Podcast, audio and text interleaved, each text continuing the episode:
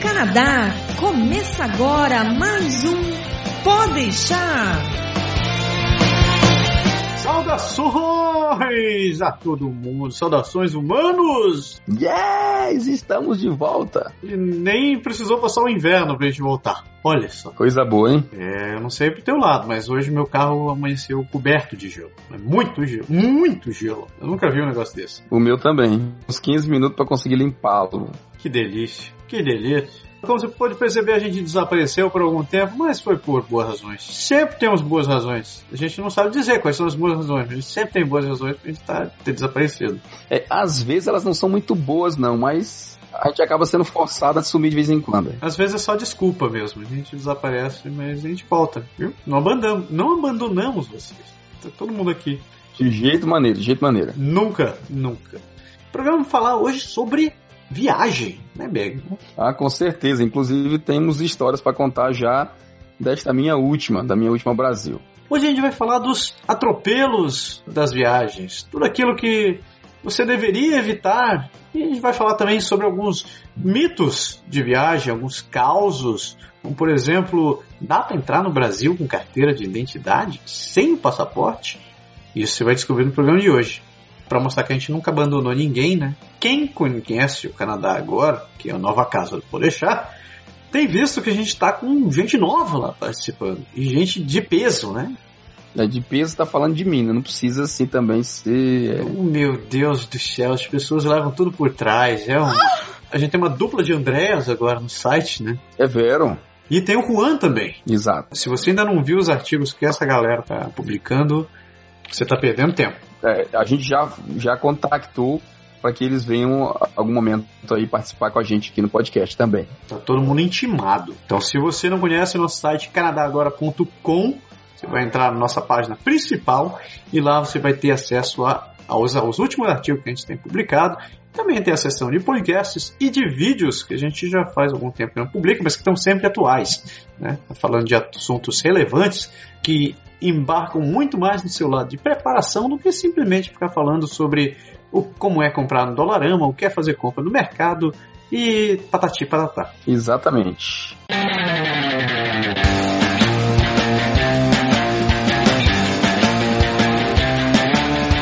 Aproveitando essa sessão de novidades que a gente tem para trazer, a gente traz também nossa primeira parceria, que a gente está realmente oferecendo e trazendo um serviço de verdade para você que acompanha o Podeixar e o Canadá agora. Nessa parceria a gente está oferecendo junto com a nossa Andréa Brito, nós estamos oferecendo um serviço de seguro viagem para você que está querendo vir para o Canadá, que você já está no Canadá, você está indo passear no Brasil e que você obviamente não quer deixar bobeira para sorte e cair naqueles problemas desagradáveis que ninguém consegue controlar.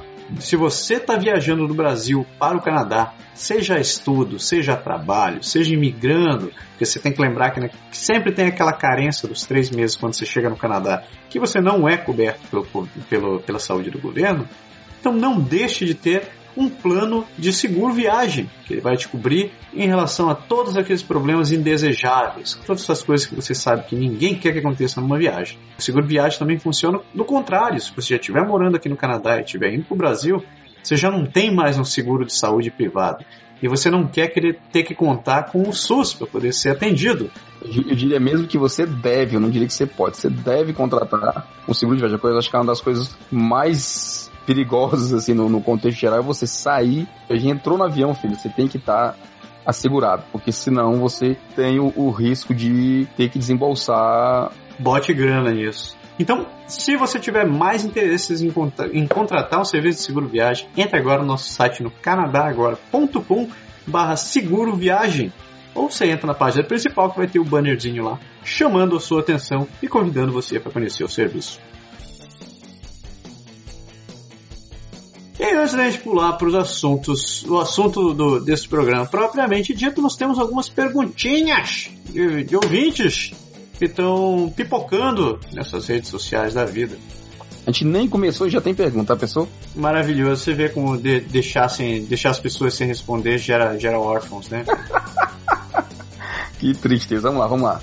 Então vamos lá. Primeira perguntinha que a gente tem aqui vem do Roberto Yuri. Hum. O Roberto está perguntando: eu consigo dirigir no Canadá utilizando carteira de motorista internacional? Hum. Daí, Berg, o que, que, você, que, que você acha? O que, que você acha? Sim. Você consegue ir para sempre? Eu não preciso fazer mais nada, só ficar com essa carteirinha? Não. Eu tô, fazendo, tô igual aquele programa do Silvio Santos. Sim, não, acendeu a luz. Eu... Bom, na verdade não é bem assim, né? A carteira de motorista internacional que você que a gente faz para usar no exterior, no caso daqui aqui do Canadá, ela é válida por um prazo limitado. Você pode dirigir, aliás, você como turista, você já não pode ficar muito tempo aqui e no caso a permissão para dirigir é apenas para evitar problemas com a polícia de trânsito canadense. Mas não tem problema, você vai poder dirigir sim. Mas lembrando que ela, ela tem esse prazo de validade, você tem que se informar para qual província que você vai, por exemplo, Ontário, essa, província, essa carteirinha só é válida durante dois meses. Então, depois desses dois meses, você tem que ir no órgão de trânsito competente e fazer o seu exame de direção para poder ter sua carteirinha de motorista aqui, que é um documento válido, tinha que ser de passagem. A carteirinha de motorista, quando você vai validar, de modo geral, você vai precisar de um documento original, obviamente, e da tradução do seu documento original, que pode ser feito geralmente nos consulados das cidades onde você mora.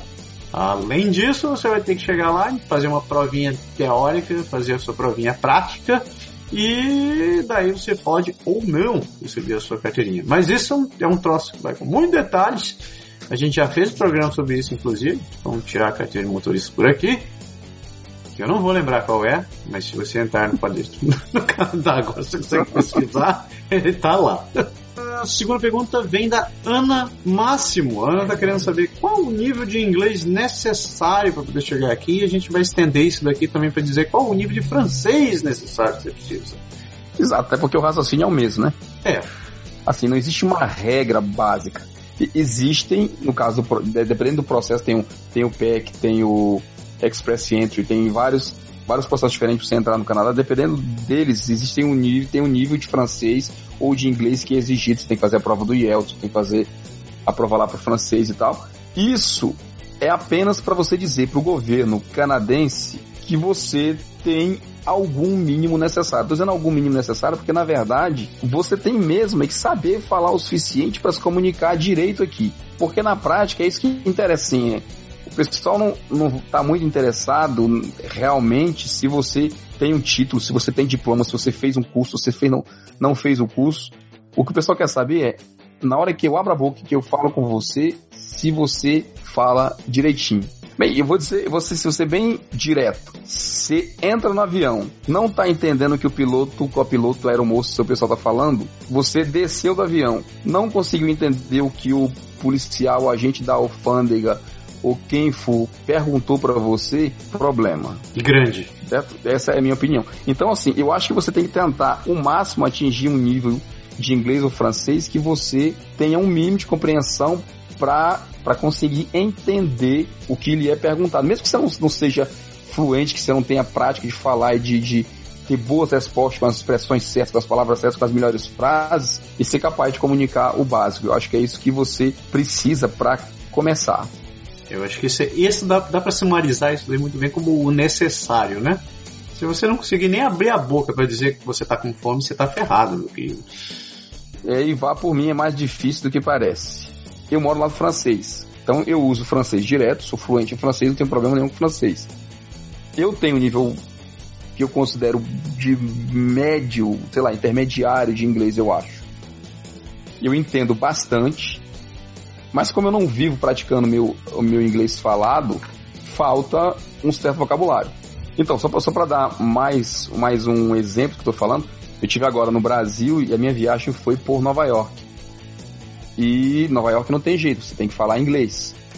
não tem outra escapatória. E não é apenas assim, o, pelo agente da alfândega, pela, pela polícia, toda a inspeção, tudo que que perguntaram, eu entendi. Mas na hora que você circula, se você entra nas lojinhas, se você quer perguntar uma coisa, se você vai escolher o sanduíche que você vai comer, você tem que, no mínimo, entender o que está escrito na plaquinha lá. E aí, aí vem o nome de ingrediente, aí vem o nome de comida, aí vem tipo de coisa, é apimentado, não é apimentado, sabe, pode parecer irrisório, mas você tem que ter um, um nível de comunicação. Senão, é, você tá, tá preso, assim. A língua é a base da comunicação. Você tem que ter um certo nível. Se você não tiver no começo, você vai sofrer um pouco mais, mas obviamente com o tempo você vai pegando e, e o ritmo e vai, vai aprendendo.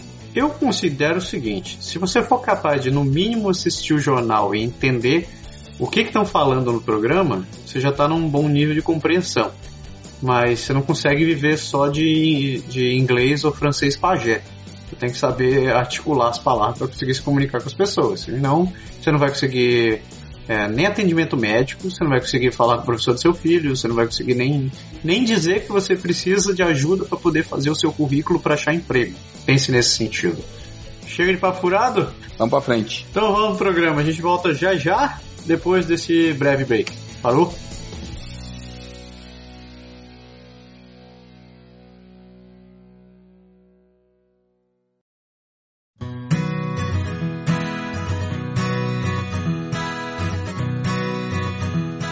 Viagens, né? Viajar é uma coisa maravilhosa. Todo mundo gosta de viajar, né? Sair de férias, ir para algum lugar, fugir do marasmo, mas sempre cai o outro lado da viagem. Você realmente acha que é só sair de casa por o pé, o pé para fora, porque as malas se fizeram sozinhas, obviamente, eu não vou entrar nem nesse mérito, mas você acha que botou o pé para fora, tudo vai acontecer maravilhosamente para você, certo? Errado. Bem você teve uma experiência maravilhosa agora, nessa sua breve estadia no Brasil, né? Tive, assim, na verdade, assim, minhas férias foram maravilhosas, realmente elas foram maravilhosas, foram ótimas. A minha viagem de ida foi bastante satisfatória, tanto em termos da viagem como em termos de protocolo, tudo. A minha viagem de volta foi uma experiência para contar. Bom, no programa de hoje a gente vai falar sobre facilidade e transtornos de viagem, né? Então eu acho que nada melhor do que uma boa historinha para começar esse tralalá. Primeiro, você falou de mala, me lembrei de uma coisa. Cara, eu fiz uma coisa dessa vez que eu não achei que ia ter um resultado tão interessante. Assim, toda vez que eu viajo, é, eu tento pensar num jeito de marcar as malas. Então foi o que eu fiz dessa vez. Eu comprei uma fita adesiva branca brilhosa. Tem de várias cores lá, eu comprei uma branca brilhosa. E o que eu fiz? Eu cortei um pedaço assim, de mais ou menos uns 10 centímetros de fita, Aliás, eu cortei vários pedaços e coloquei em cima da mala, atrás da mala, na lateral da mala, de um lado, do outro, para todo canto. Você fez uma múmia da sua mala. É, um, quadra, um quadradinho, um quadradinho. Em cada mala eu coloquei um tape na frente, um tape atrás, um tape em cima, um tape do lado direito, um tape do lado esquerdo, um tape no fundo, na parte de baixo e tal, em todo canto. Pra ideia de que pouco importa na posição que a mala viesse, eu pudesse ver cá. Aham. Uhum. Só que o fato do bicho ser branco e brilhoso, cara, ele, ele além do destaque, ele, na, onde tem câmera, naquele, por exemplo, no Brasil tem hoje em dia, né, por São Paulo, alguns aeroportos, tem a, a, câmera, você vê a mala passando na esteira, os caras descendo do carrinho, aquela coisa toda, aquilo brilha na, na, na, na, na câmera preto e branco da coisa, cara, você vê a mala de longe. Sério? Sério, eu acho assim muito. O cara tirando a mala de dentro do carrinho ainda, do, do container do avião, cara. Se a câmera bateu em cima, eu falei, tá ali, aquela mala lá é minha. Dava pra ver, cara, os tapes é como se fosse um fosforescente. Ficou muito engraçado, assim. Ficou, ficou bem interessante. Pena que eu não, que eu não tenho foto para mostrar, mas permitiu identificar rapidamente as minhas malas e eu acho que permite também a, a, galera de ver que não é a mala dos outros, entendeu? Attention please customers, turn off flight 3906. Your boarding has changed to the gate number 14. Thank you. Para falar da viagem, eu cheguei, eu saí daqui, Cheguei no aeroporto de Quebec com um papel que tinha escrito o número da minha reserva. Obviamente eu tinha comprado, tinha reservado os assentos, tinha feito tudo, mas pouco importa. Coloquei o número da minha reserva lá. Você fez o check-in antes de sair de casa, não? Não, não fiz o check-in sair de casa, eu fiz na hora mesmo, porque, assim, no dia que a gente foi, eu não acreditei que teria muita, muita gente pro voo, não. Assim, simplesmente o aeroporto de Quebec não tinha muita gente nesse dia, às vezes tá lotado, nessa hora que a gente viajou não tava. Com o número da reserva, ela identificou nós quatro, pegou os passaportes, tudinho, olhou o visto, imprimiu todos os bilhetes, todos os assentos reservados, tudo garantido. Me deu a informação da mala, falou: as malas você pega em Nova York, põe na outra esteira para poder passar pro, pro lado do Brasil. Na volta, cheguei na companheira lá no Brasil, nem positivo nem negativa, não, não vem ao caso. Pessoal meio enrolado, demorou que só um inferno para fazer exatamente uma, a mesma coisa, era mesmo número de reserva. a mesma coisa. Tentou se a reserva no sistema não funcionava, tentou pegar os dados, não saía direito, as passagens não, não, não saía, a pessoa tentava com as malas, não sabia se tinha passado a mala, registrou, eu tinha quatro malas, registrou, depois teve que re-registrar de novo. Isso foi na viagem de volta.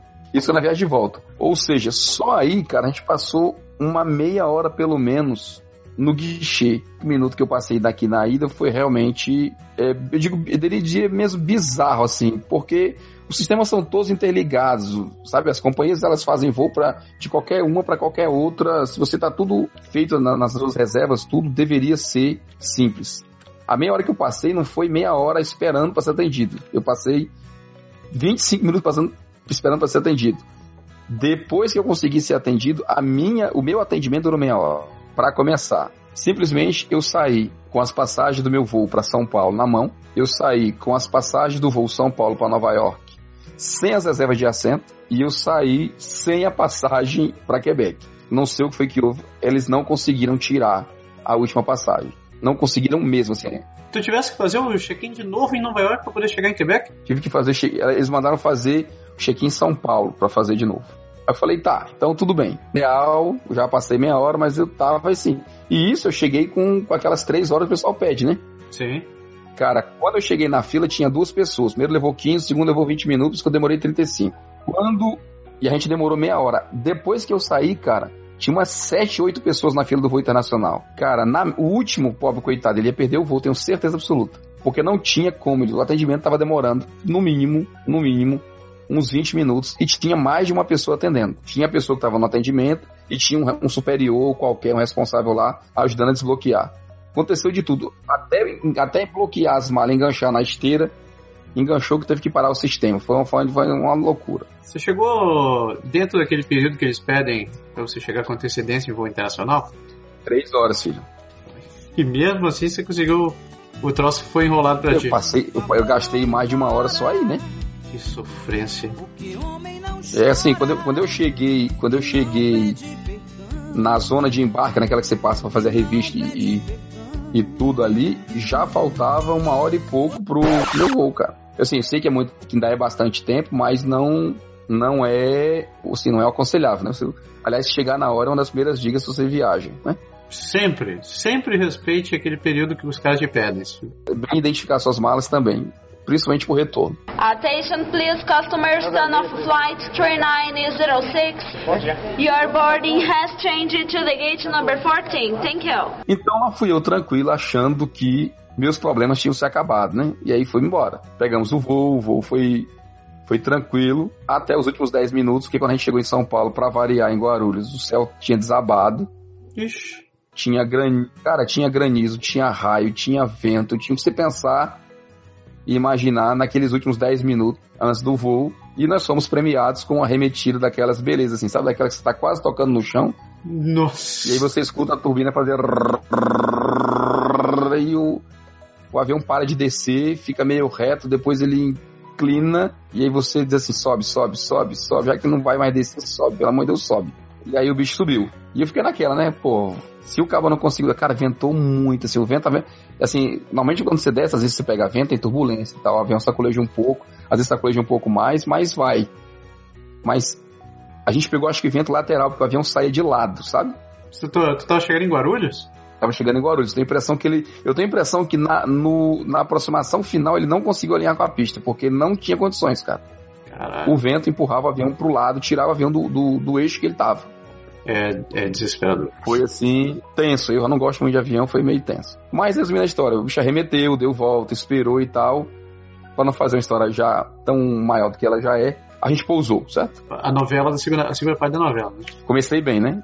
Passei quase uma hora e meia para ser atendido lá no, no aeroporto de, de, saída. Peguei ainda a, a, turbulência lá, o negócio, arremetida, que atrasou a gente. A gente desceu do outro lado do aeroporto. Teve que esperar o ônibus quase uns 40 minutos dentro do avião, porque tava chovendo demais. Eu, os ônibus estavam atendendo, acho que todos os voos que estavam descendo fora dos, dos, padrões. E aí a gente ficou esperando bastante, que atrasou também, além do medo de perder, o, de perder o voo, né? Fiz todo o esquema, saí para área internacional, a gente nem passou muito tempo lá de fora, assim, assim que a gente passou em tudo, passamos na alfândega brasileira, não é nem alfândega, acho que na Polícia Federal, né? Porque a gente está saindo do Brasil para a internacional, então você passa na, na Polícia Federal. E na passagem, desculpa, detectaram um problema com o passaporte do meu filho.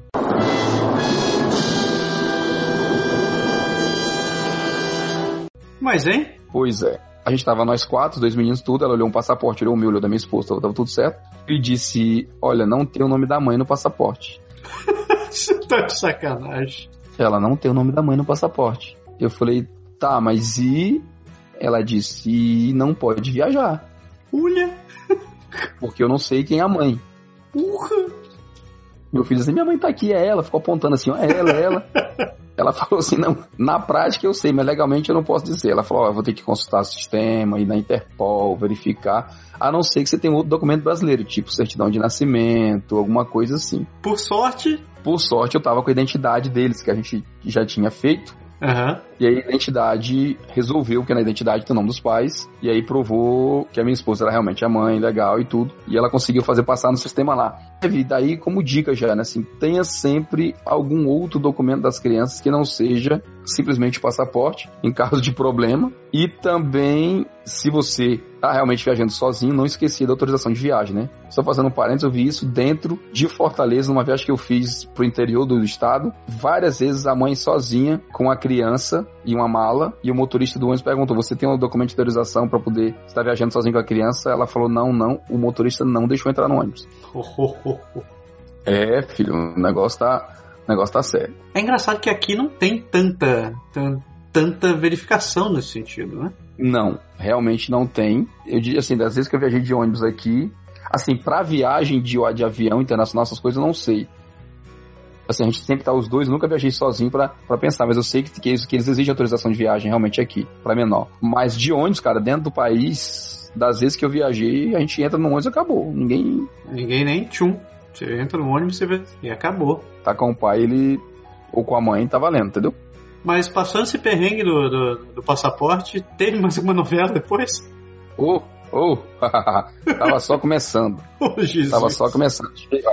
Cheguei na, no guichê da empresa, falei, ó, me deram uma passagem sem assentos, e eu já tinha reservado meus assentos antecipadamente quando eu comprei a passagem. Aliás, eu sempre compro a passagem muito antes, né? Tinha comprado a passagem em abril pra viajar em dezembro. Então, o avião tava vazio quando eu comprei, a, escolhi os assentos direitinho que eu queria. Aí o cidadão olhou para mim e falou, aliás, ele foi muito, muito educado e muito correto. Mas ele disse, é, ah, não tem assento, ah, você não vai viajar não, é...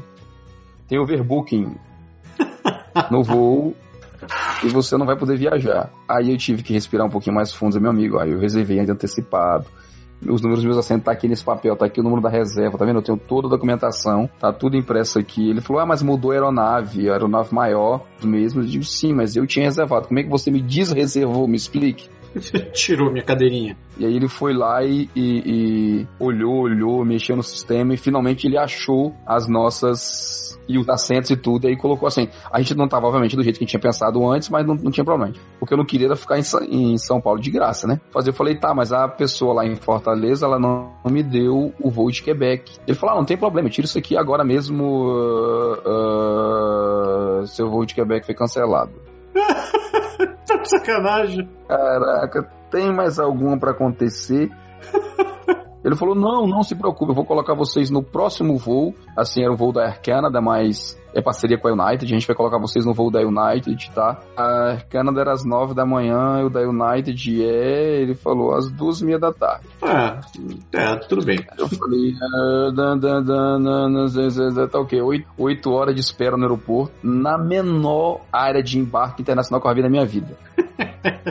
Eu tava em Nova York, eles botaram a gente no terminal, acho que é o terminal 1, cara, e simplesmente tem tipo 22, lá tem o 21, 22, 23, 24 e 25. Sei lá, alguma coisa assim. É tudo, é só para ver um pequeno. Cara, não tem quase nada. Tem, tinha três lanchonetezinhas, os bancos, o banheiro e mais nada. Não tinha espaço, não tinha corredor, não tinha nada, bicho. Nada pra você circular. Eu falei, caraca, meu você falou, vai fazer o quê? Fica sentado aí, filho, fica sentado oito horas. Putz. Você dormiu no avião, mas você fica sentado aí sem fazer nada. Não tenta correr, não, você vai bater nas pessoas que estão circulando. Attention please, customers, turn off flight 3906. Your boarding has changed to the gate number 14. Thank you. Fazer uma viagem, você tem que ir preparado, porque se você não for preparado, você corre o risco de se aborrecer, no mínimo se aborrecer.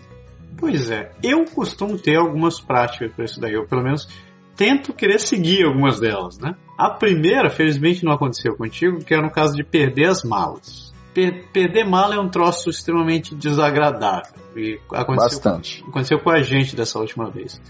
Então, uma coisa que eu tento seguir que e nunca consegui colocar em prática é você ter, no mínimo, uma troca de roupa na sua mala de mão. Porque mala de mão não é para ficar levando muamba para outro país, é para você levar realmente para o seu uso.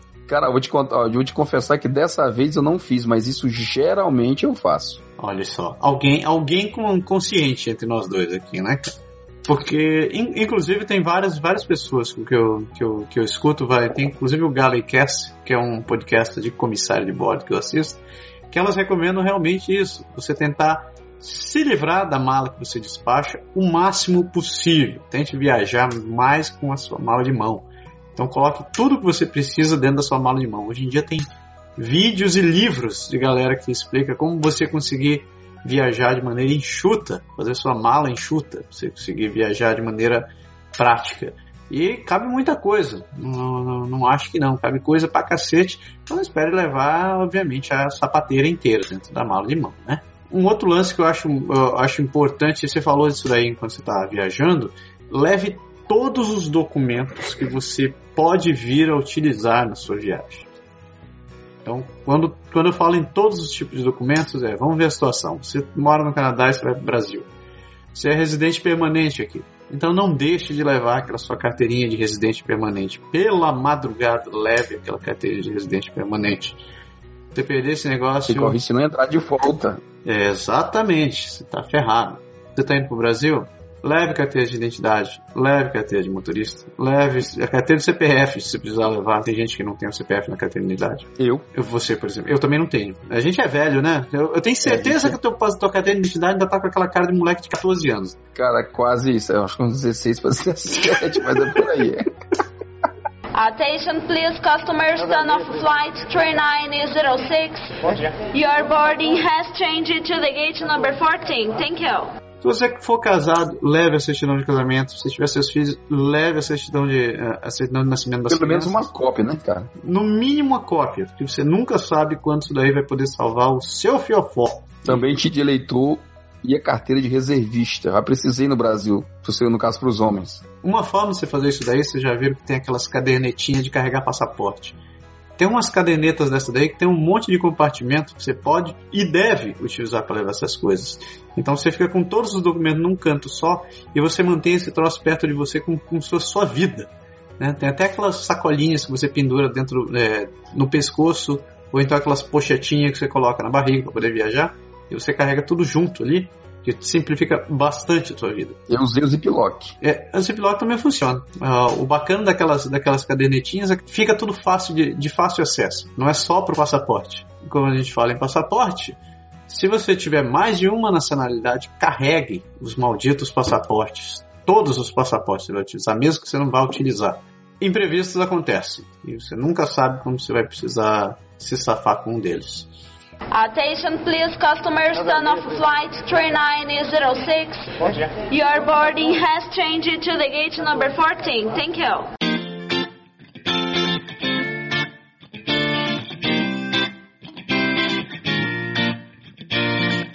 É, aproveitando que a gente começou a falar em passaporte, vamos falar então o que, que a gente precisa para ter esses documentos de viagem, né?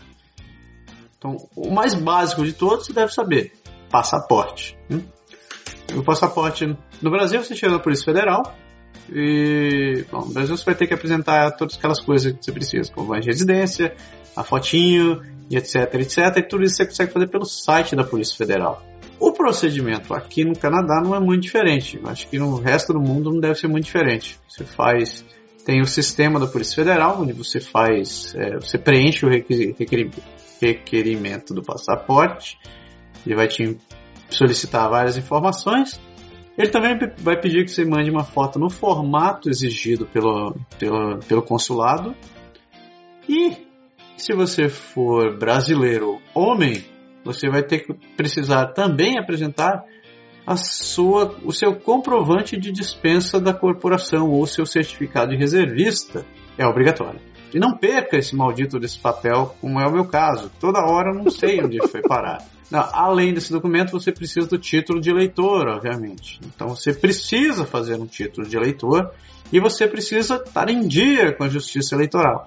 Essa questão de estar em dia com a justiça eleitoral também poderia dar um, um programa à parte, porque tem muita coisa que você não pode deixar de fazer. Apesar de você morar no exterior, você é obrigado a votar, no mínimo, para presidente da República. E se você não votar, você, você deixa de estar kit com a justiça. E se você não está kit com a justiça, você vai ter um sério problema para poder tirar seu passaporte. Exatamente. Aí vem a pergunta: para que, que eu preciso um passaporte brasileiro se eu sou canadense e moro no Canadá? Não sei. Quantas e quantas vezes eu já ouvi essa pergunta, né? Resposta é? Então, você precisa do TAR do passaporte brasileiro para poder entrar no Brasil porque você é brasileiro e você não tem como deixar de ser brasileiro. Quer dizer, até tem, mas o problema que você vai ter para deixar de ser brasileiro é muito grande. Então. É, é mais fácil você ter o passaporte. Refaça o seu passaporte. Então, a, a justificativa para isso é simples. Digamos que você seja canadense e você tenha seu passaporte canadense. Você vai querer entrar no Brasil com passaporte canadense. O que, que você precisa? De visto. Aí você vai chegar lá no consulado brasileiro com seu passaporte. Hipoteticamente, você chega no consulado brasileiro com seu passaporte canadense e diz: Ah, eu gostaria de um visto para o Brasil. O cara vai olhar para tua cara, mas tu é brasileiro. Ele, sim, mas eu sou canadense. Não, meu querido, você tem que entrar no Brasil com seu passaporte brasileiro. E até explicar que o sim de porco não é tomada, você vai ter muita dor de cabeça. Então, é exatamente isso que acontece na prática. O consulado ele vai exigir que você tire seu passaporte brasileiro, com exceção de alguns casos que acontecem com algumas pessoas, né? Que é inclusive um caso que eu queria contar agora. É, você deve estar se perguntando, ou deve estar querendo gritar comigo e dizer: Ah, mas eu conheço alguém que foi para o Brasil só com a carteira de com a carteira de, de identidade e entrou. Isso acontece? Não sei. A questão é o seguinte: a Polícia Federal ela não pode impedir nenhum cidadão brasileiro de entrar no país desde que ele apresente um, um documento comprovando que ele é ele, né? desde que ele seja brasileiro. Entre esses Obviamente, documentos, carteira de identidade, né? Obviamente, a carteira de identidade. E daí você deve se perguntar, tá, e por que, que eu não posso viajar só com a carteira de identidade? Aí vem a orientação do Itamaraty a respeito disso. E eu vou ler ipsis litis aqui. Cidadãos brasileiros devem entrar ou sair do, do território nacional valendo-se da sua nacionalidade brasileira. Sem passaporte válido, não será permitido o embarque internacional, mesmo que você seja brasileiro, tenha carteira de identidade brasileira e o voo tenha destino ao Brasil.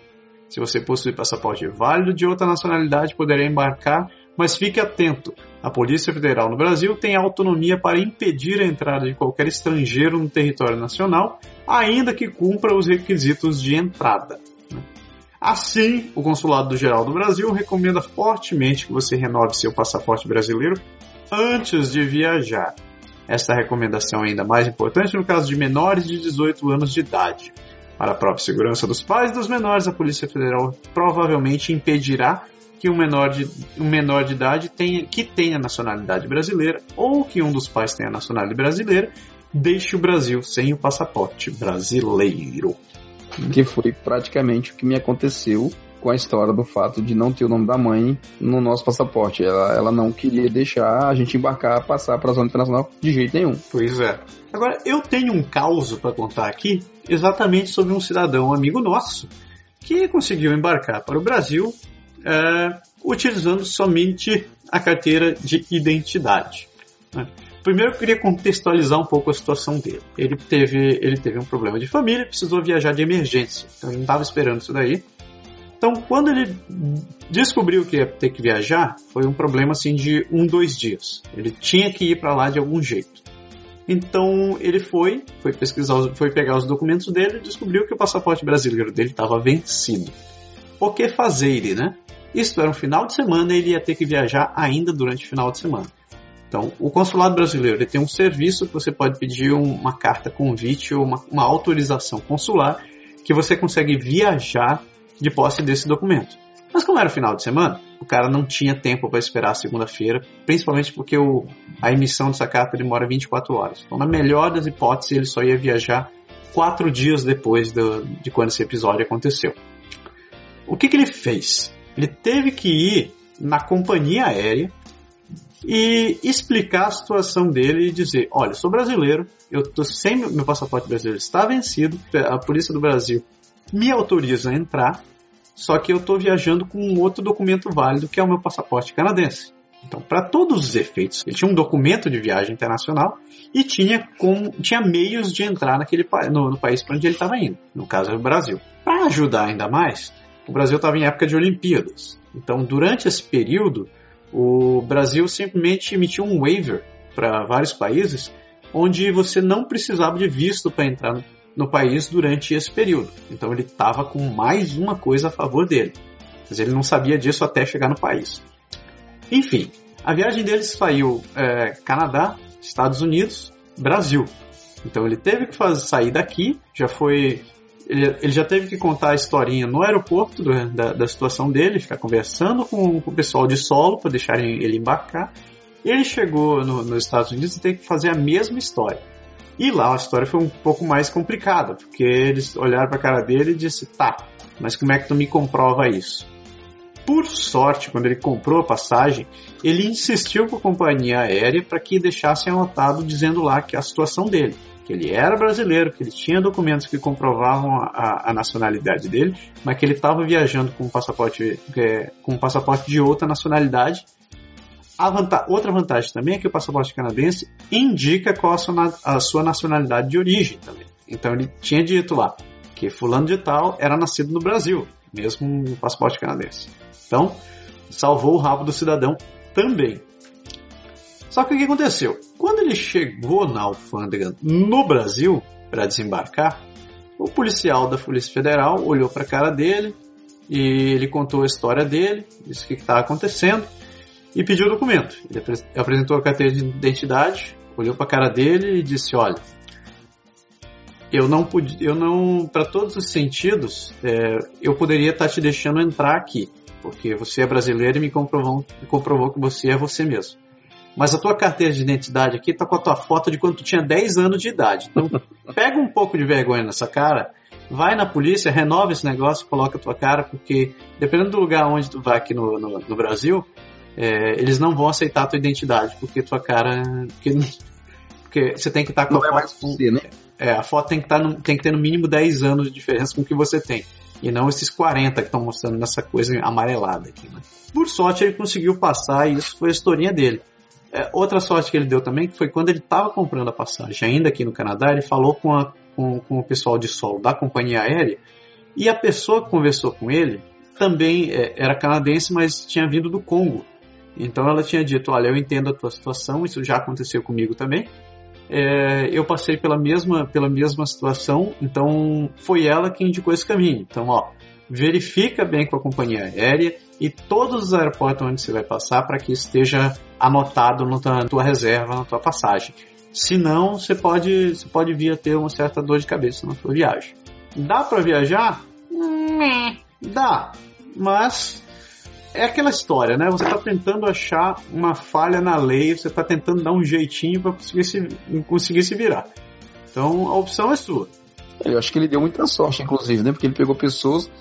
Bastava que ele pegasse um agente que não tivesse dormido bem aquela noite e chegasse, ó, não vai embarcar e acabou. É, e pronto. É, é, aquela história. É possível? É, né? é. Você está encontrando uma brecha legal, na verdade é, uma, é, um, é um fator que está a teu favor, mas que foge um pouco do padrão do padrão que todo mundo segue. Então, se você quiser evitar esse tipo de desconforto, já programe a renovação dos seus passaportes, por sinal, tem que lembrar quando vence o nosso, porque eu acho que deve estar em vias de vencer também. Não, e, e outra coisa, né, cara, assim, vale dizer, um, o registro de identidade brasileiro, o RG, a carteira de, de identidade, ela é um documento válido no Brasil. O agente de bordo, o agente da polícia, o agente da aduana, pouco importa, nos Estados Unidos, no Canadá, onde for no resto do mundo, ele não é obrigado a reconhecer aquele documento como documento válido. O que, o que garante que aquilo ali existe de verdade, entendeu? Pois é. Um passaporte é o documento de viagem que todo mundo sabe que tem lá os códigos de barra e as coisas, tudo necessário com as informações que faz os sistemas, acho que internacionais se comunicarem. Então é por isso que é o documento mais seguro para você utilizar. Attention please customers son of flight 3906. Your boarding has changed to the gate number 14. Eu vou voltar a Thank bater you. nessa tecla porque eu quase tive um perrengue com isso. Mas se você for residente permanente, você tiver sua carteirinha de residente permanente, viaje com esse negócio e cuide desse negócio com a sua vida. Porque você vai precisar, apresentá-la quando você estiver voltando aqui. E a mesma coisa, você falou de validade, é a mesma coisa. Ter certeza não é só você ter a carteira, ter certeza que ela está válida para o período da sua ida e para o período da sua volta, certo? Isso aconteceu, inclusive eu posso falar, isso aconteceu com a minha mãe. Minha mãe tinha um visto e a gente programou uma viagem para os Estados Unidos de, de férias. De, ela estava aqui, ela tinha um visto americano, mas o visto dela de entrada no Canadá, quando a gente voltou, ele ia estar expirado. Então, assim, eu tive realmente um, um, um medo sério da gente sair e não conseguir entrar de volta. E daí? Aí eu entrei em contato com o governo canadense e eu disse, ó, eu quero ter certeza e a pessoa me enviou lá a lei, o artigo, não sei o que. Eu imprimi tudo isso e eu viajei com ele na mão, entendeu? Quando a gente voltou, que a gente chegou na, na, na aduana canadense, o, o, o, guarda, o agente lá, ele quis encasquetar um pouco na, na época, mas eu, assim, eu tinha a lei na mão. Aí teve um outro, um outro agente que estava junto dele que falou, ó, não, realmente tá certo, ela tem direito, mas para te dar uma ideia, eles mudaram o tempo do visto dela, quer dizer, ele deu uma entrada temporária para ela, que era bem menor do que ela deveria ter, em relação ao que é, o que é acordado com o supervisa. E a gente teve, quando entrou no Canadá, teve que logo depois procurar o governo para renovar o supervisa para que ela tivesse de novo o prazo legal correto. Mas você tem, sempre tem que ter essa documentação, certo? Bem lembrado, bem lembrado. Que é o caso da, da, ainda agora há pouco da história da carteira de motorista. Assim, ah, carteira de motorista internacional, você pode dirigir? Pode. No Brasil, a lei diz mais ou menos a mesma coisa. Mas eu fiquei, por exemplo, eu tive um certo receio quando eu fui viajar pro interior. Eu falei que a gente pegou o ônibus. A ida de ônibus foi uma das razões porque eu não eu tinha medo de passar. A gente passava e era parado numa, numa cancela do, da Polícia Rodoviária Federal, da Polícia Rodoviária lá do, do Brasil, no interior. Mas quem me garante que o soldado conhece a lei bonitinho? Sabe? Para o cara chegar lá e dizer assim, ó, você não pode dirigir não, e parar o carro, sabe assim, e prender e não deixar continuar a viagem, era meio arriscado, sabe? A gente teve medo realmente assim, digo, eu tô ciente da lei, eu tinha um papel impresso de tudinho escrito, que eu tinha direito e tal, tipo, com a minha carteira daqui, eu poderia, eu podia dirigir lá no Brasil. É. Por um prazo determinado. Mas aí tu imagina, eu tenho uma carteira que tá escrito tudo em francês, que tem minha foto, um monte de data, um monte de nome, endereço lá. Aquilo pro soldado lá, cara, não vale nada. E quem garante que ele vai me deixar passar? Pois é. O certo é você ter o documento correto pro momento correto, entendeu? Eu, eu não segui o teu caminho, porque quando eu estive no Brasil agora, eu fui. Não refiz minha carteira de motorista no Brasil, tá vencido faz, faz é ano já. E eu, eu tive que alugar um carro por lá. Então eu aluguei meu carro com a minha carteira daqui mesmo. É, pra locadora, tanto fez quanto faz, né? É um documento e eles recebem gente de É fora. válido, com certeza. Mas eu ficava naquela, né? Tô dirigindo com isso daqui. Se, se a hora que, eu, que um policial me parar, eu vou começar a enrolar o, enrolar o inglês e dizer I don't speak português. E... I'm, I'm sorry, so I don't speak português.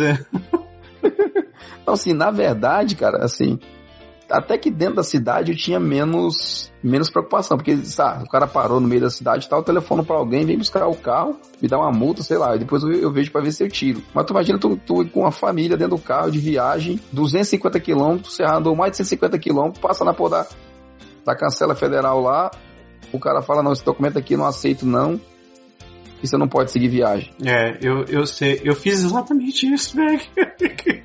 tá? Você tá no meio de nada, sabe? Com o risco de ficar ali preso até você conseguir arrumar alguém para resolver, vai te ajudar a resolver. Uma...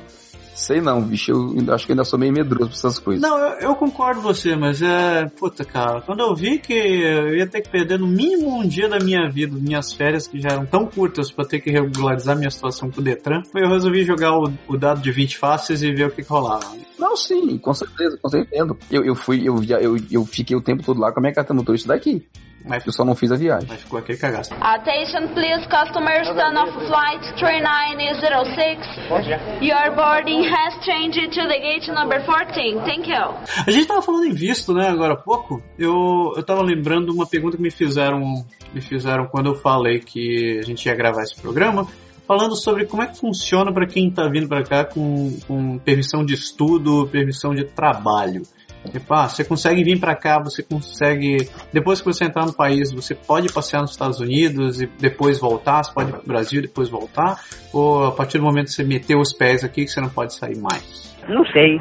Então, o que eu descobri foi o seguinte: esses vistos de estudo e os vistos de trabalho, geralmente, eles são de múltiplas entradas. Então, você pode entrar no Canadá, ir para o Brasil e voltar para cá, que a princípio o seu visto é, é válido. Se, você estiver vindo estudar aqui, o seu cônjuge vier com vier permissão de trabalho, ele também vai receber um visto de múltiplas entradas. Mas existem exceções que vão depender de caso a caso. Então, verifique. A regra geral é você conseguir rece- receber um, um, um visto de múltiplas entradas. Lembrando que, enquanto você tiver com seu visto de estudo e trabalho aqui, você não tem livre passagem para os Estados Unidos. Você continua sendo cidadão brasileiro e você precisa de visto para poder entrar nos Estados Unidos. Né? Diferente. Mesmo vale para se você é residente permanente, até você ser residente permanente. A hora que você vier cidadão canadense, daí a vida fica um pouco mais fácil. Exatamente isso. Eu tinha mais alguma coisa para falar sobre vistos. Vistos! Sim, um outro detalhe que eu lembrei agora. Durante 2016 inteiro e um pedaço de 2015 também, rodou-se na internet aquela história dizendo que brasileiros não mais iam precisar de vistos para entrar no Canadá. Isso é verdade? Isso é mentira? Isso é boato? Isso é papo do sensacionalista? Bom, a questão é a seguinte: o que a lei diz é que o Brasil vai passar a figurar entre os países que não precisarão de visto para entrar no país, mas eles precisam atender uma certa lista de exigências. Então, o Brasil vai entrar na lista dos países que são requisitados o ETA, que é uma autorização eletrônica de viagem. Então, isso funciona mais ou menos como um visto, com, com exceção de que você não precisa passar por todos os trâmites para solicitar um visto. Você vai ter que você vai ter que entrar no site do governo do Canadá, solicitar o seu ETA, pagar a taxa de 7 dólares e geralmente em menos de 24 horas você deve receber a sua autorização vinculada ao seu passaporte. Agora, é verdade que o brasileiro vai, todos os brasileiros vão ter direito a isso? Não. Não são. Não! É, não são todos os brasileiros que vão ter direito a isso. O site do governo do Canadá está prevendo que quem vai ter acesso a esta mamata são, primeiramente, as pessoas que já tiveram visto para o Canadá nos últimos 10 anos ou que tenham visto, um visto válido para, estado, para os Estados Unidos. Então, se você nunca viajou para os Estados Unidos, nunca teve um visto válido para lá, nunca veio para o Canadá e nunca teve um visto válido nos últimos 10 anos, você vai sim precisar continuar pedindo um visto para poder entrar no Canadá. Pelo menos uma vez, e se eles não revogarem essa lei. Então, se você quiser vir para cá, você vai ter que pedir no mínimo um visto da primeira vez. Você recebe esse visto, vem para cá, passeia, utilize esse visto pelo tempo que você tiver. Você pode, a princípio, eu acho que você, você pode pedir só o visto de entrada simples. E daí, quando você vier para cá novamente, você, ao invés de pedir um visto novamente, você pode pedir um ETA. Você pode solicitar o ETA direto no site do Grande Canadá e pagar a taxinha lá com seu cartão de crédito e viajar mais tranquilo. De qualquer maneira, como nós não somos agentes de imigração nem conselheiros de viagem, consulte uma agência de viagem ou consulte o governo do Canadá ou consulte, sei lá, consulte o Google, consulte a autoridade responsável por isso para confirmar essas informações. Isso deve começar a valer para o Brasil a partir de 1 de maio deste, de 2017. Você está no futuro, a gente está falando de 2017. Esse, esse imbróglio vem desde 2015, já chegaram a colocar o Brasil na lista. Já perceberam eu, tiraram o Brasil na lista, botou na lista, tirou da lista. Legalmente, hoje, como nós estamos gravando ainda em fevereiro de 2017, não está na lista do ICA. É, mas tá, tá escrito ali no site do, do, do governo do Canadá. Exatamente, está previsto para maio, como você falou. Se você, obviamente, escutar esse programa já depois do mês de maio, depois que o ICA tiver sido é, autorizado e liberado, você já vai saber que pode, mas na verdade, por enquanto, ainda não pode. Pô, não sabia. Ah, que merda, hein? Sabia não? Só um comentário, você falou dos vistos múltiplas entradas, o Canadá tem preconizado realmente o visto, o visto de múltiplas entradas no lugar do, do visto simples. Eu acho que até que eles estão com um projeto, eu não sei, assim, eu nunca mais eu li sobre, sobre o assunto, mas eu acho que geralmente hoje você tem um visto de múltiplas entradas. Não dão mais visto de entrada simples, salvo exceções. Attention please, customers, turn off flight 3906. Your boarding has changed to the gate number 14. Thank you. Aí tem a questão de autorização de viagens, né, para menores que a gente estava falando agora antes de começar o programa. Se as filhas estiverem viajando sem um dos pais, pais, você precisa, o governo brasileiro exige que você tenha uma autorização de viagem para menores. Como funciona isso, Berg? Você que é macaco velho, explica aí. Sim, se você viaja com os dois pais e os documentos constam o nome dos dois pais, como era o meu caso, tá tudo certo, você você viaja tranquilo. Se você não tem o documento e os, um dos pais não está viajando, você tem realmente um sério risco de não conseguir viajar. Eu diria que praticamente nula sua chance de conseguir passar na, nos embarques da, dos aeroportos internacionalmente. Então, você tem que entrar no site, ou da Polícia Federal, no caso se no Brasil, ou do consulado do país que você está, e você preenche um formulário de autorização de viagem para menor. No caso, a gente vai deixar aqui no link o, o site do consulado de Montreal, por exemplo, que explica bem direitinho, passo a passo, como você tira o passaporte, tanto para adulto, mas para menor também, mas lá tem todos os links para todos os tipos de formulário que você pode vir a precisar, inclusive esse, que é o documento de autorização de viagem. Ele tem dois efeitos, na verdade. Né? Você pode dizer, assim, provar que você está viajando, que o outro pai autoriza você a viajar, mas você pode também pedir para que isso seja incluso no passaporte. Então eles vão colocar de alguma forma no passaporte indicando que aquele menor está pré-autorizado a viajar, seja desacompanhado, seja com apenas um dos pais, ou seja com um terceiro, dependendo assim, por um prazo determinado, sem prazo determinado. Existem várias modalidades no formulário que a gente tem a partir do consulado de Montreal, por exemplo. São cinco ou seis opções que você diz lá, você marca e você diz assim, eu quero que seja autorizado e você segue com os documentos necessários e aquilo fica indicado no passaporte. Isso vai realmente te livrar deste problema. Se estiver com legalmente com um dos pais cujo nome está indicado no passaporte, o menor vai poder viajar sem problema. É isso aí. Outro dia também eu vi uma pergunta sobre o, do contrário, né? O, se o Canadá exige que você tenha uma autorização de menores para poder viajar. O que eu encontrei foi o seguinte, que o, o, governo do Canadá tem uma tem eles recomendam uma, com, com uma carta de consentimento para a criança viajar no exterior. Então, essa carta você tem um modelo no site do Travel Canada, você pode baixar isso daí, você tem o link também no, na descrição desse post. Ela basicamente funciona muito, de maneira muito similar à autorização de viagem do Brasil. Você precisa preencher isso daí, você precisa é, ter as assinaturas dos, dos, dos guardiões da, dos guardiões da criança assinada Uh, o Quebec também você precisa de uma autoridade parental, que é reconhecendo isso daí. E por fim, é, isso tem que ter uma, uma, cópia com ambos os pais. Eles tratam isso, isso é exigido para toda criança que seja canadense, nesse caso, né? Então, se você já tem a cidadania canadense, seus filhos também já têm, você isso entra dentro do seu hall de opções legais. Uh, o site não vai muito em detalhes sobre como funciona as extensões disso daí, se, se por acaso um dos pais não quiser que o outro viaje com os filhos, como é que funciona a questão desse negócio, mas eles dão dicas que se você quiser mais informações, você deveria conversar diretamente com um advogado, que ele pode dar muito mais uh, opções, além de simplesmente esta cartinha. Eu acho que você entra naquela do melhor prevenir do que remediar, né? Attention please, customers turn off flight 3906.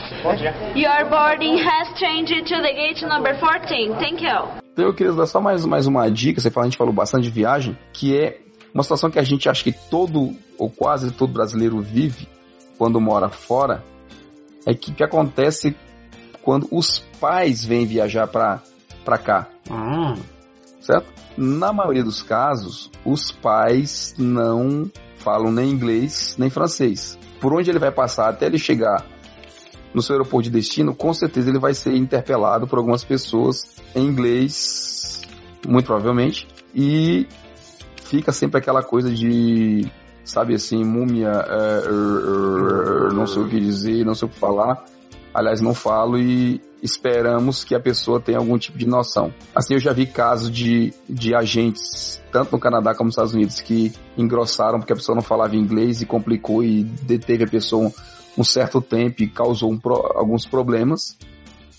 Então não é a coisa mais fácil. E também já vi casos de pessoas que passaram, que passam assim, na boa, entrega os documentos tudo na mão do oficial e espera que ele se vire sozinho, entendeu? Mas a dica que eu queria dar é que você pode é, escrever uma cartinha dizendo que aquelas pessoas estão viajando, não falam inglês, estão indo para a sua residência a convite e que você deixa o seu endereço, deixa o seu número de telefone, alguma coisa assim. Você manda a carta por e-mail para seus pais, pede para eles imprimirem e levar com eles. Deus o livre, acontece alguma coisa, eles precisam de algum tipo de comunicação, Obviamente você tem que escrever a carta em inglês. Ele pode mostrar isso num, num guichê de companhia aérea e tal. E você pede para que a pessoa tenha um pouco de bom senso e ajude a desenrolar, seja qual for o, o problema que eles possam vir a, a ter. Porque é, é, é, assim, já aconteceu com meus sogros de ficarem presos no voo e não sabia dizer para onde estava, não sabia telefonar, não podia fazer nada. E eu foi que na época a gente ainda consegui descobrir em que aeroporto eles estavam e qual voo eles vinham depois para Quebec na época. Mas assim, foi, foi meio punk, eles ficam preocupados que não sabem o que fazer, não sabem o que dizer, é meio, é meio perdido, então eu acho que essa cartinha realmente ela, ela ajuda bastante. Ótima, ótima dica, ótima dica. Você tem uma carta modelo dessa, não tem? Eu tive várias, eu devo ter ainda, tenho que procurar no meu, meu acervo, mas eu acho que eu tenho um, algum um modelo assim. Porque na época eu lembro, assim, na primeira vez que meus pais viajaram, eu escrevi, assim, eu escrevi um para a pessoa no, no, no, avião, eu escrevi um para o agente do, da, da aduana, e eu escrevi uma geral. Eu tinha três modelos de carta, que no fim das contas eu percebi que não, não resolve muito. Basta ter um mesmo, que diz, ó, essa pessoa aqui não fala inglês, ela não tem muita coisa, ela tá vindo para cá e tá aqui mais ou menos o que você precisa saber. E aí a gente mostrando esse, essa carta, às vezes ajuda, né? Não vou dizer que assim não é um documento válido, não é nada legal, mas, mas pelo menos indica pro tá procurando informação porque a pessoa. Assim, o básico, né? Porque toda vez que você passa numa aduana, numa alfândega, na Polícia Federal, na Polícia Internacional, pouco importa, eles sempre perguntam, às vezes, para onde você está indo, eles perguntam o que, quanto tempo vai ficar, se é férias, se é negócio, o que, que você está fazendo, É. você estava onde. Então, assim, são perguntas básicas que você pode pôr a informação nesse, nessa cartinha e já responde para a pessoa e você se coloca à disposição se, a- se o cara quiser telefonar, sei lá, para você e ter um direito a um, a um contato. Boa. É isso? Temos um programa? Temos um programa. Nossa, adoro essas meninas. Eu fiquei pensando assim, digo, isso aí tem cara de mamilo. cara. Adoro essas meninas. Elas foram o achado do podcast brasileiro. Elas são muito É, boas. se você não conhece o podcast do Mamilos, pegue o seu utilitário de podcast, escreva Mamilos e descubra. Não é um podcast de sacanagem, isso que você pensa. É um projeto muito bacana. Ali, não, ao contrário, ele é muito, muito bom. Os temas são muito bons e as pessoas que elas conseguem para debater os temas são realmente bem bacanas. Sacanagem é você não ter ouvido esse podcast até agora. É verdade. É isso? Chegamos? Chegamos ao final dessa maratona? Chegamos, meu amigo. Conseguimos, sobrevivemos ao, ao primeiro, que na verdade é o 133. né? É o programa. Se fechamos o programa 133, eu espero que vocês, a gente espera que vocês tenham gostado desse programa. Pedimos desculpa pela enrolação, eu- mas estamos meio enferrujados. A gente está voltando, voltamos com tudo desta vez. É isso. Se tiverem dúvidas, comentários, críticas, sugestões, escrevam para contato@canadagora.com. Não deixe de acessar o site da gente e acompanhar o, o trabalho das outras pessoas que fa- fazem o, site com a gente. E não deixem de acompanhar a gente. também. Isso, mandem temas, mandem ideias, mandem coisas que vocês quiseram saber, mandem abraços, mandem, sei lá, qualquer coisa que a gente tá aí pra estar em contato com vocês. É muito bom estar de volta. A gente, na verdade, a gente não voltou antes por falta mesmo de, de opção. A gente gostaria de ter voltado antes, mas as circunstâncias às vezes nos levam a esse tipo de coisa, como a gente comentou lá no comecinho. Isso aí, mandem, mandem, mandem essas partes de elogios também. É muito bom levar uma, uma amaciada no, no ego de vez em quando. Né? Dizer assim, pô, vocês são, eu adoro a voz de vocês, vocês falam pra cacete, calem a boca, falem algo útil, coisa parecida. Ah, vocês podiam ajudar a gente também a, a, preencher o nosso canal do YouTube ou o próprio site, né? Sim. Em vez de você mandar simplesmente da casa, ah, legal o programa de vocês, ah, não sei o que, manda um videozinho pra gente, manda um áudio, manda qualquer coisa que a gente possa publicar no site ou no YouTube em como que a gente ajudou, em como que a gente, sei lá, diverte, enrola, engana, pouco importa. Qualquer opinião que vocês têm em relação a gente, pra gente saber, pra gente poder melhorar também. É isso aí. Escutar o pode, o pode deixar e não comentar é muita sacanagem. Com certeza. Não seja um ouvinte silencioso, faça barulho, diga que você está aí. Beleza? Beleza. Chega por hoje, galera. Muito obrigado. Um grande abraço. Berg, meu querido. Até mais. Até mais. E semana que vem a gente volta, se Deus quiser, com mais um Pode, Pode deixar. deixar. Tchau, moçada. É isso aí.